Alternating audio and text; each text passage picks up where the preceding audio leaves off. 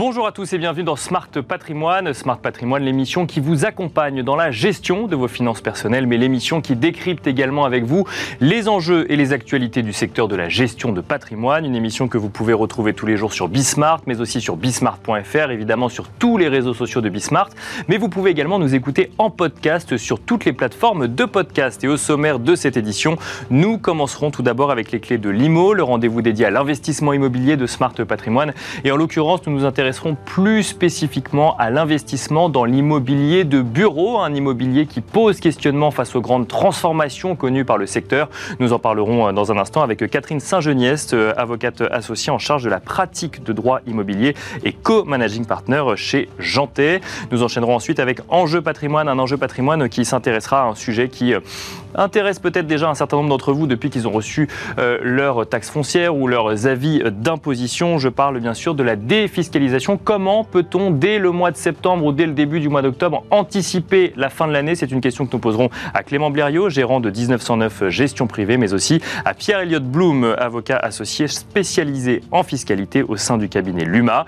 Et puis enfin, dans la troisième partie de l'émission, dans l'œil du CGP, nous reviendrons sur le sujet d'acquisition ou d'investissement immobilier, mais au sens large cette fois-ci, avec Mathieu Mancuso, fondateur d'EGO Conseil. On se demandera si c'est toujours le bon moment ou si c'est plutôt le mauvais moment à l'heure actuelle pour euh, investir ou réaliser une acquisition, acquisition immobilière. On se retrouve tout de suite sur le plateau Smart Patrimoine.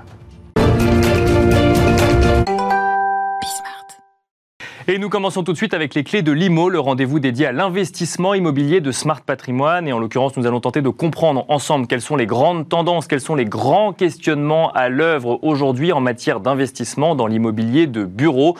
Pour euh, comprendre tout cela, nous avons le plaisir d'être accompagnés sur le plateau de Smart Patrimoine par Catherine Saint-Geniest. Bonjour Catherine Saint-Geniest. Merci de m'accueillir. Bienvenue sur le plateau de Smart Patrimoine. Vous êtes avocate associée en charge de la pratique de droit immobilier et co-managing partner chez Janté. Alors si on souhaitait évoquer avec vous le sujet sujet de l'immobilier de bureau, c'est que ça fait plusieurs mois, plusieurs, mm. presque plusieurs années maintenant qu'il y a un certain nombre de questionnements sur le sujet.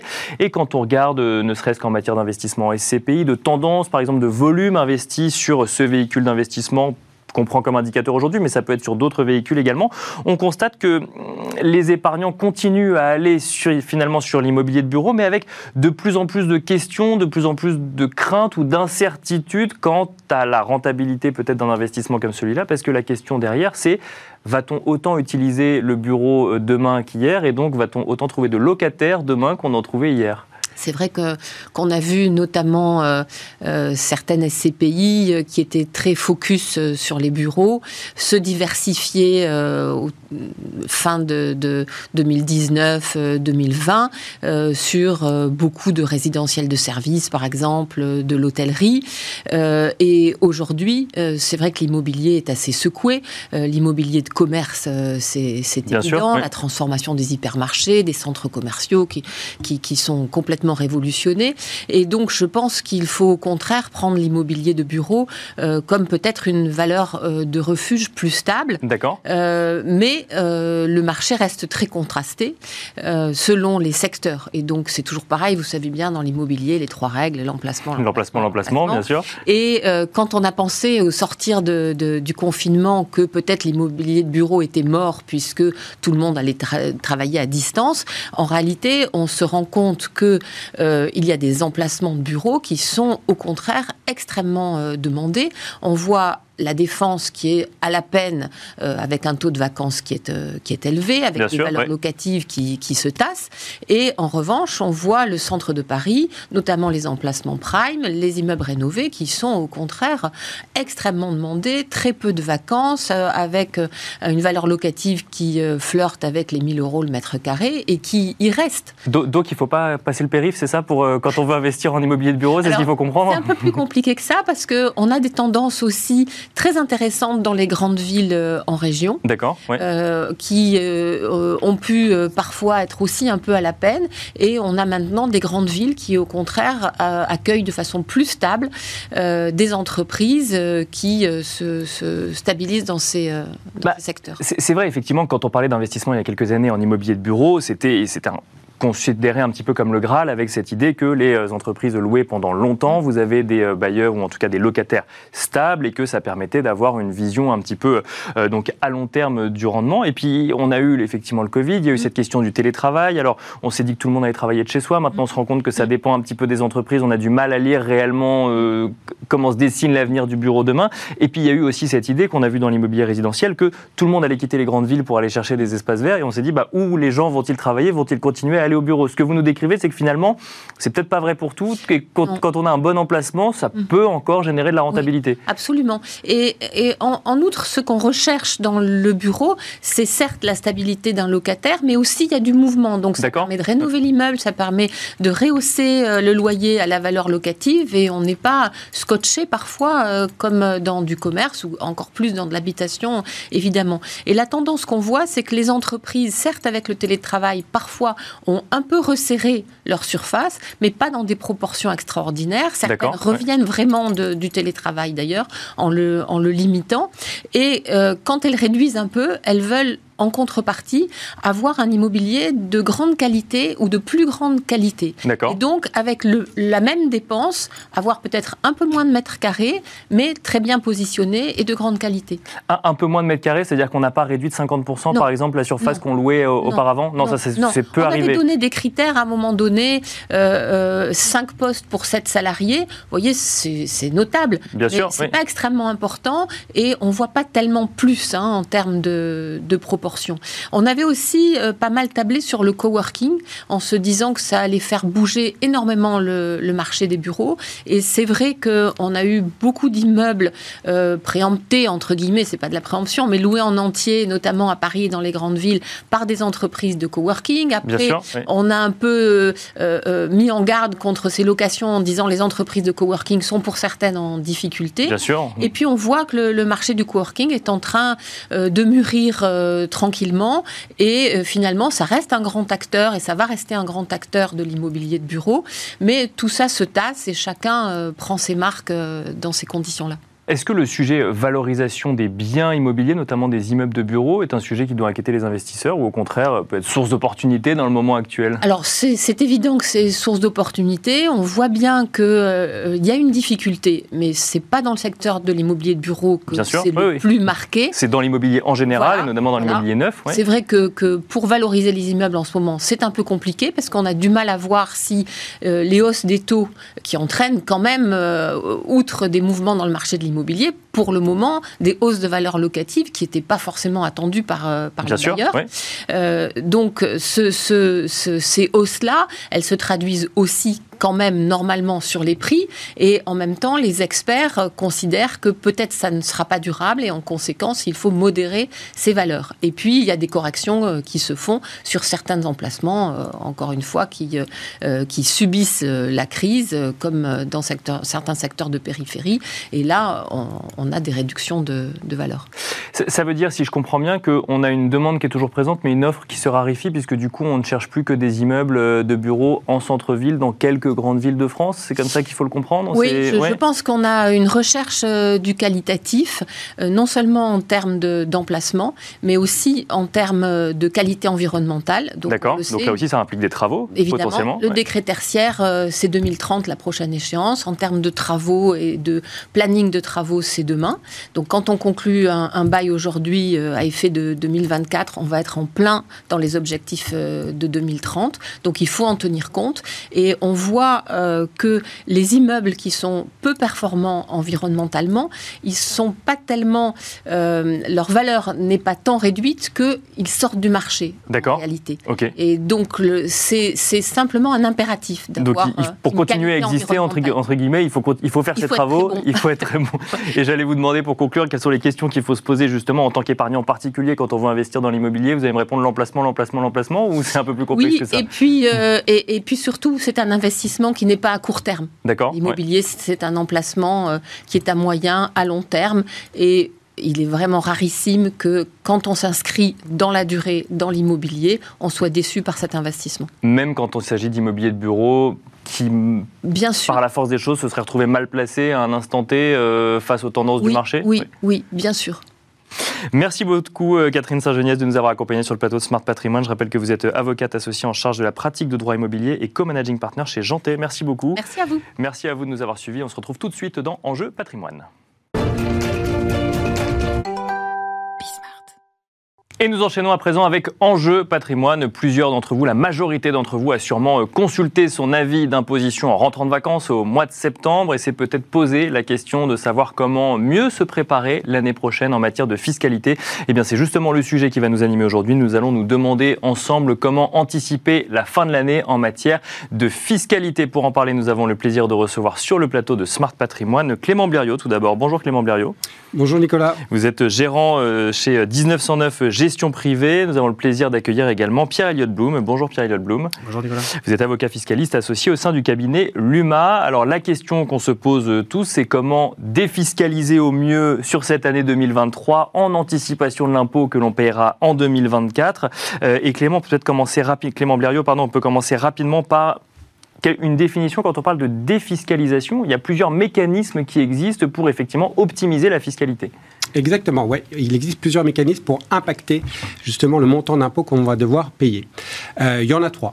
Il y a le premier qui s'appelle la déduction. Mhm. Ensuite, on a la réduction. Et on finit par le crédit d'impôt. Déduction, donc on vient déduire, donc on vient impacter les revenus. D'accord? Revenus professionnels ou revenus de différentes euh, catégories. Et ensuite, on a la réduction. Réduction, réduire. Là, j'impacte le montant de l'impôt à payer. Et cerise sur le gâteau, crédit d'impôt. On reprend l'aspect réduction, donc on vient diminuer euh, le montant de l'impôt à payer. Mais si on excède l'impôt à payer, à ce moment-là, on est remboursé du trop perçu. Et en général, les, contribuables sont, sont très contents de recevoir un chèque du Trésor public. Et ça, c'est trois mécanismes qui existent finalement en fonction des euh, dispositifs mis en place par l'État qui, qui euh, selon les cas, vont aller vers de la déduction, de la réduction ou du crédit d'impôt. C'est comme ça Exactement. C'est l'État qui fixe les règles. Donc, il va soit décider que ce sera une déduction, une réduction ou un crédit d'impôt. D'accord Donc c'est vraiment l'État qui, qui, est en fonction de ses besoins, puisqu'en général, euh, lorsqu'on a des systèmes avec des avantages fiscaux, c'est que le budget de l'État ne suffit pas pour bah, euh, financer tout, tout, tout, ce dont, euh, tout, le pays, tout ce dont le pays a besoin. Et donc il fait appel à l'épargne publique. Alors, on va continuer avec vous, puis ensuite on posera la même question à Pierre-Elliott Blum. on est en septembre, on peut commencer à s'intéresser effectivement peut-être à la fiscalité qu'on paiera euh, pour l'année prochaine, étant donné qu'on est en train de payer ses impôts pour, euh, ou une partie de ses impôts pour l'année 2022. Quelles sont les premières étapes pour prendre le sujet à bras le corps et se demander si j'ai réellement optimisé de la meilleure façon possible la fiscalité? Alors, la première chose à faire, c'est déjà de se dire, on est dans un exercice fiscal, c'est-à-dire que ça a commencé le 1er janvier et ça va terminer au 31 décembre. La bonne nouvelle, c'est qu'aujourd'hui, on est en septembre et qu'on a du temps encore devant soi pour mettre certaines choses en place. Euh, deuxième chose, c'est effectivement l'avis d'impôt, on en parlait. Euh, c'est un très bon outil euh, d'analyse, ou en tout cas de, de prise en compte de ce qui est à faire ou ce qui va être à faire. Donc, je vous conseille, moi, de, de, prendre votre avis d'impôt et de le consulter. Il y a quatre pages. D'accord. Mais il ne faut pas regarder que le montant, en fait. Mais c'est très riche d'informations. Il faut regarder le montant, mais ensuite, il faut ouvrir et regarder effectivement bah, euh, pourquoi j'ai autant d'impôts ou pourquoi j'ai peu d'impôts à payer. Qu'est-ce, qu'est-ce que j'ai fait? Qu'est-ce que je peux faire? Mais ça, soit dit entre nous, c'est illisible. Alors, c'est illisible. si on n'y connaît rien, c'est incompréhensible. Alors, c'est illisible, oui et non. Bah, euh, le mieux, bien sûr, est d'être accompagné par un conseiller. Euh, ça, c'est évident. Mais c'est très simple. C'est-à-dire qu'en en 30 minutes d'explication, on, devient un expert de la D'accord, ok. Donc ça, s'apprend très vite. Ça, s'apprend très vite. ça, a l'air complexe, mais ça s'apprend vite. C'est ça qu'il faut comprendre. Exactement. Il faut voir, effectivement, il y a écrit donc, les, systèmes de réduction. Il y a par exemple le, le, ce, qui, ce, qui, reste à verser sur un plan d'épargne retraite. Enfin, tout ça, ce sont des informations qui sont euh, importantes et qui peuvent nous, nous, donner envie, en tout cas, de mettre en place certaines solutions. Donc, ouvrir la vie d'impôt, et regarder effectivement qu'est-ce que est-ce que j'ai mis des choses en place? Par exemple est-ce que j'ai des enfants? Est-ce que les forfaits scolarité ont bien été euh, indiqués? Ou euh, euh, j'ai un employé à domicile bah, quel est l'impact sur ma feuille d'impôt? Même question, Pierre-Elliott Blum. Alors, effectivement, on a ouvert son avis d'imposition. Pour ceux qui trouvent effectivement que c'est compliqué à lire, on a trouvé la solution pour comprendre ce qu'il y a euh, euh, réellement marqué dans cet avis d'imposition. Ensuite, quelle est la stratégie qu'on peut mettre en place? Alors, j'imagine qu'il n'y en a pas une seule et unique, mais quelles sont les questions, en tout cas, qu'on peut se poser pour développer une stratégie d'optimisation de sa fiscalité d'ici la fin de l'année? La question de la défiscalisation, je pense qu'il faut raisonner comme un patrimoine comme étant une entreprise en réalité. C'est-à-dire qu'on a certes des revenus, mais on a aussi des investissements mobiliers, immobiliers, en actions, en, en en assurance vie, en fond, enfin voilà, il y a différents véhicules d'investissement et donc il faut raisonner par, par groupe d'investissement. Et regarder au cas par cas qu'est-ce qui est le plus intéressant pour un contribuable par rapport à un autre? Parce que évidemment qu'on peut arriver sur des situations, on peut proposer des, des, mécanismes de défiscalisation, mais qui ne sont pas forcément adaptés à un contribuable et qui pourraient l'être pour un autre. Donc c'est du cas par cas. Euh, si on entend que euh, un véhicule d'investissement est un très très bon moyen de défiscalisation, c'est pas toujours vrai. C'est-à-dire qu'on peut trouver des véhicules d'investissement qui certes vont octroyer une réduction d'impôt ou un crédit d'impôt ou autre euh, à un instant T, mais que sur le long terme, on va être perdant parce que ce ne sera pas forcément un investissement euh, sur le long terme avec un retour sur investissement. C'est-à-dire que la fiscalité, certes, mais euh, surtout le patrimoine aussi. C'est-à-dire qu'il ne faut pas décorréler la fiscalité du patrimoine. Bah, le, dispositif Pinel, a pas par exemple, été pas mal attaqué sur le sujet, où effectivement il y avait une, une, carotte fiscale à l'entrée, mais derrière, il fallait réellement regarder le sous-jacent dans lequel on investissait, et tout le monde n'était pas forcément gagnant. Euh, il y en avait, mais il y avait aussi des perdants pour le coup. Exactement, parce que alors, la question du Pinel, c'était effectivement une sorte d'investissement subventionné par l'État, puisqu'on obtient une réduction d'impôt assez importante euh, du fait de l'investissement. Mais quand on parle de subvention, évidemment, il y, a des il y a des conditions à respecter pour pouvoir investir en Pinel. Et donc, il faut notamment que le bien soit situé dans une zone géographique particulière.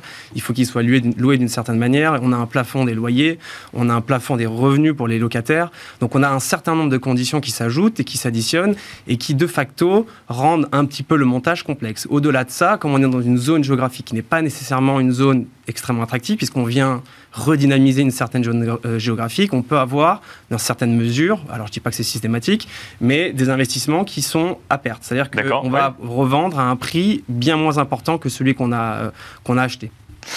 Ça, c'est donc effectivement pour euh, l'investissement en Pinel. Si on élargit effectivement, on revient sur ce que, sur ce que vous disiez tout à l'heure, c'est-à-dire que l'idée n'est pas forcément d'aller chercher un investissement simplement parce qu'il va nous offrir une, euh, un, gain fiscal, mais de se rendre compte si réellement ça correspond aux besoins de sa, enfin, en tout cas sa stratégie de gestion de patrimoine. Exactement. C'est-à-dire qu'on va avoir des contribuables avec des revenus extrêmement importants, des revenus du travail, typiquement des salaires. Ben, pour ces, pour ces clients-là, peut-être que c'est peut-être plus intéressant d'investir sur un PER, par exemple, où ça va venir, comme le disait mon en, déduction, ça va venir minimiser le montant de l'impôt sur le revenu, euh, contrairement à quelqu'un qui aurait des salaires moindres et pour lequel euh, cet outil de défiscalisation serait un petit peu moins intéressant. Donc moi, je raisonne évidemment sur des catégories, mais une catégorie d'épargne, une catégorie d'investissement immobilier qui est souvent très prisée par les clients parce que ben, la pierre, c'est quelque chose de rassurant. Et il y a tout ce qui est dispositif dans la déclaration d'impôt, de réduction, crédit d'impôt sur les emplois à domicile, sur les gardes d'enfants, sur les dons aux associations. Voilà, toutes ces choses-là qu'il faut évidemment voir d'une manière globale et pas individualisée. Mais typiquement, on peut peut-être continuer avec vous, euh, euh, donc euh, Clément Blériot, les, dons aux associations, on a l'impression que c'est relativement indolore puisqu'on est très vite, on a très vite un gain fiscal, quel que soit le montant qu'on a donné à une association. Est-ce que c'est la première étape pour optimiser sa fiscalité Non, c'est pas comme ça qu'il faut raisonner.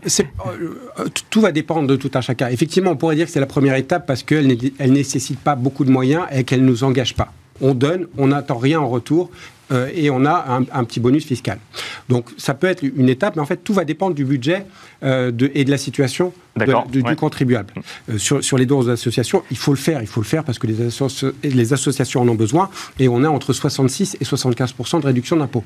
Donc au final, ça coûte peu, aux contribuables. Mais, est-ce que c'est la première étape? Je ne dirais pas ça. Non, mais là, vous, vous avez marqué un, point qui est, est, très important de marteler, c'est que tout va dépendre du budget. C'est-à-dire que si on veut optimiser sa fiscalité, il faut être prêt à investir, sortir de l'argent. Donc il faut avoir les moyens, quelque part, d'aller chercher une défiscalisation supplémentaire. Évidemment. Euh, euh, souvent, les, les, les, gens se, se, demandent, mais attendez, euh, il faut que je rajoute de l'argent pour avoir moins d'impôts, mais alors il faut que je paye plus? Oui, bien sûr. Et après, on rappelle cette règle des 50-30-20.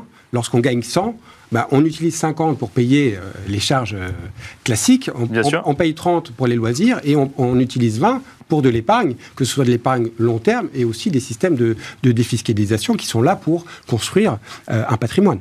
Si je reste sur les premiers réflexes à avoir, alors il y a effectivement, on parle beaucoup de retraite en ce moment, dans le lien avec euh, notamment bah, la, la, réforme des retraites. Euh, le PER propose effectivement des déductions fiscales à l'entrée. Est-ce que ça, pour le coup, c'est un des premiers réflexes à avoir quand on veut avoir une stratégie de gestion de patrimoine, en plus pour préparer sa retraite? En tout cas, c'est à étudier. Bien évidemment, ça, ça va être parmi le premier dispositif à étudier. Pourquoi? Parce qu'on peut le faire selon son budget. Bah, on n'a pas besoin d'en mettre un gros paquet tout de suite. On peut le faire le mois, au mois le mois, et puis faire un petit versement ponctuel en fin d'année. Parce que la retraite, bien sûr, euh, ça normalement, ça, va, ça va impacter tout le monde. Et donc le but, bah, c'est de la préparer au mieux avec un peu d'épargne aujourd'hui. Voilà. Pierre Blum, est-ce qu'il y a d'autres euh, dispositifs qu'on peut imaginer, qu'on peut envisager quand il s'agit d'essayer de, de, défiscaliser? Est-ce que ça prend du temps? Est-ce qu'il faut euh, faire un audit pendant un mois ou deux et se poser la question en décembre? Ou est-ce qu'on peut dès demain commencer à essayer de défiscaliser? Le, plus tôt est le mieux. C'est-à-dire que plus on va s'y prendre tôt, plus on va avoir de temps, plus on va avoir le, temps de réfléchir sur des mécanismes d'investissement. Et donc, moins on sera dans l'urgence et dans un risque d'investir à perte ou de ne pas avoir un mécanisme euh, assez efficace d'un point de vue de défiscalisation. Euh, quand on parlait vraiment de, de, politique de défiscalisation, ou plutôt de, vraiment de, par rapport à un client, vraiment c'est du cas par cas. Et encore une fois, on a des clients qui vont avoir beaucoup de moyens et qui sont prêts typiquement pour les dons aux associations ou, euh, à perdre de l'argent. Et, ils sont même prêts à perdre un peu plus d'argent pour ne pas payer l'administration fiscale. On a des, vraiment des cas de figure qui sont comme ça. Et donc, évidemment que la stratégie est différente selon la psychologie du client et selon euh, bah, la typologie d'investissement qu'ils sont prêts à faire. dans d'autres investissements, bah, on, a des investissements type PEA, PEA, PER ou en contrat, en, contrat d'assurance vie, où c'est des mécanismes qui sont vraiment d'épargne, de, mhm. extrêmement intéressants parce qu'on capsule le revenu et pendant un certain nombre d'années, le, revenu est capsulisé dans un, dans un, dans un, dans un, dans un contrat, Bien il ne génère pas de fiscalité, euh, ou quasiment pas de fiscalité. Donc c'est extrêmement intéressant, mais évidemment, ça s'adapte au cas par cas, parce que tous les clients ne sont pas disposés à mettre de l'argent dans un contrat d'assurance vie. Bien sûr. Et préfèrent peut-être euh, investir dans de la pierre ou dans des réductions d'impôts.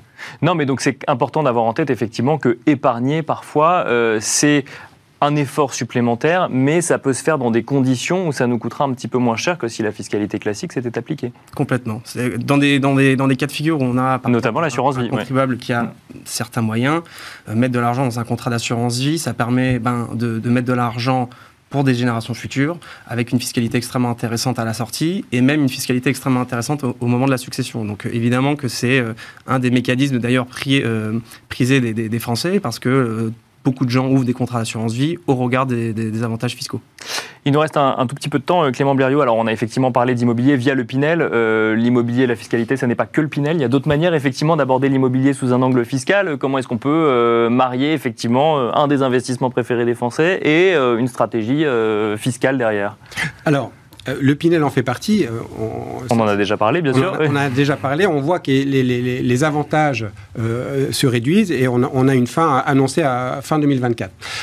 mis à part le Pinel, il y a effectivement plein de façons de faire de, l'immobilier. Il y a du LMNP, donc du loueur meublé en non professionnel. On a du monument historique, du Malraux. LMNP, on est quand même fiscalisé. Alors, on est fiscalisé, on bénéficie avec un système de balance comptable. on peut amortir en fait le bien et les travaux. D'accord. Donc en fait, les revenus générés, normalement, sont amortis pendant une durée qui va entre 15 et 20 ans. Donc on ne génère pas de fiscalité supplémentaire sur les, sur les revenus issus de, issus de ce LMNP. Ensuite, Malraux et monuments historiques. Donc là, on vient rénover de l'ancien euh, prestigieux, on va dire. Et donc là, on a soit un système de réduction, donc réduction sur l'impôt à payer, soit un système de déduction. D'un côté, on va, on va avoir une, mesure de conservation du bien pendant 15 ans, et de l'autre, une obligation de location pendant 9 ans. Donc pareil, on a plusieurs dispositifs, et il faut vraiment choisir au cas par cas. D'accord? On regarde la situation du contribuable, on voit ce qu'il avait mis en place, on voit ce qu'il souhaite, et ensuite on va l'orienter vers une ou plusieurs solutions. Est-ce qu'il vaut mieux euh, mal défiscaliser ou ne pas défiscaliser? On finira là-dessus. Bah, Pierre Blum, peut-être. Je pense qu'il vaut mieux ne pas défiscaliser que mal défiscaliser. Merci beaucoup à tous les deux. Merci Pierre Blum, avocat fiscaliste associé au sein du cabinet Luma. Merci Clément Blériot, gérant de 1909 Gestion Privée. Merci à tous les deux, merci à vous et on se retrouve tout de suite dans l'œil du CGP.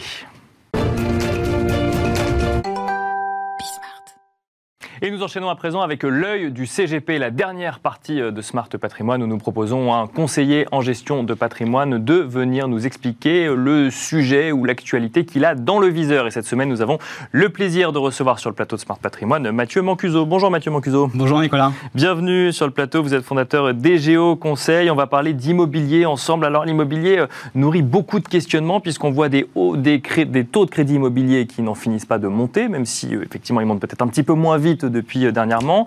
Des prix de l'immobilier annoncés à la baisse, en tout cas dans le résidentiel, si on reste sur le résidentiel, et des épargnants, des investisseurs qui se demandent si finalement ce qu'ils auraient mieux à faire pour le moment, si ça ne serait pas tout simplement d'attendre.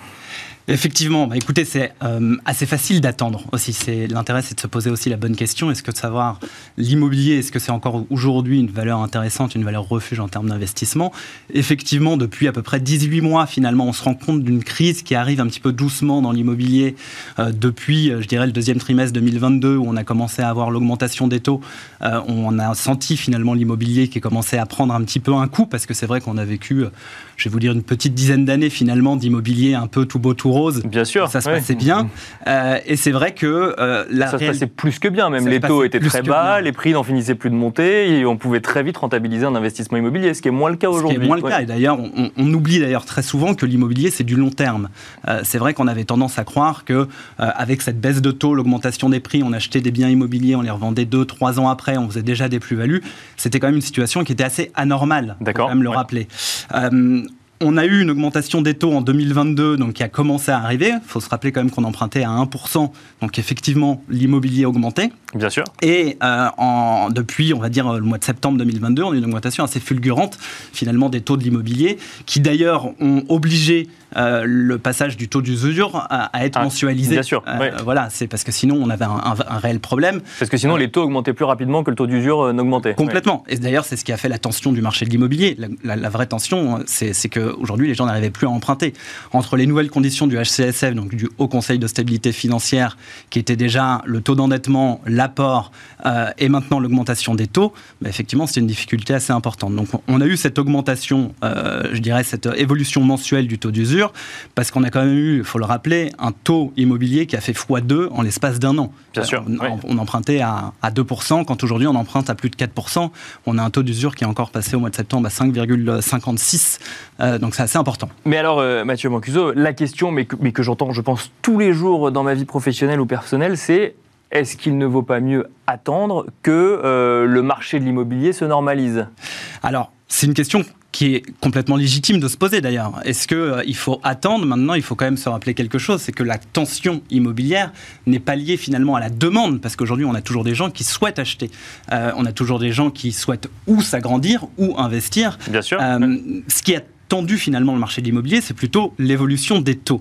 Il euh, faut se rappeler, donc je le disais à l'instant, que les taux avaient fait x2 en l'espace d'un an. Pour autant, les prix de l'immobilier n'ont pas baissé, ou très mhm. peu. Oui, bien euh, sûr. On parle d'une baisse finalement qui est de l'ordre de 1, 2, 3%.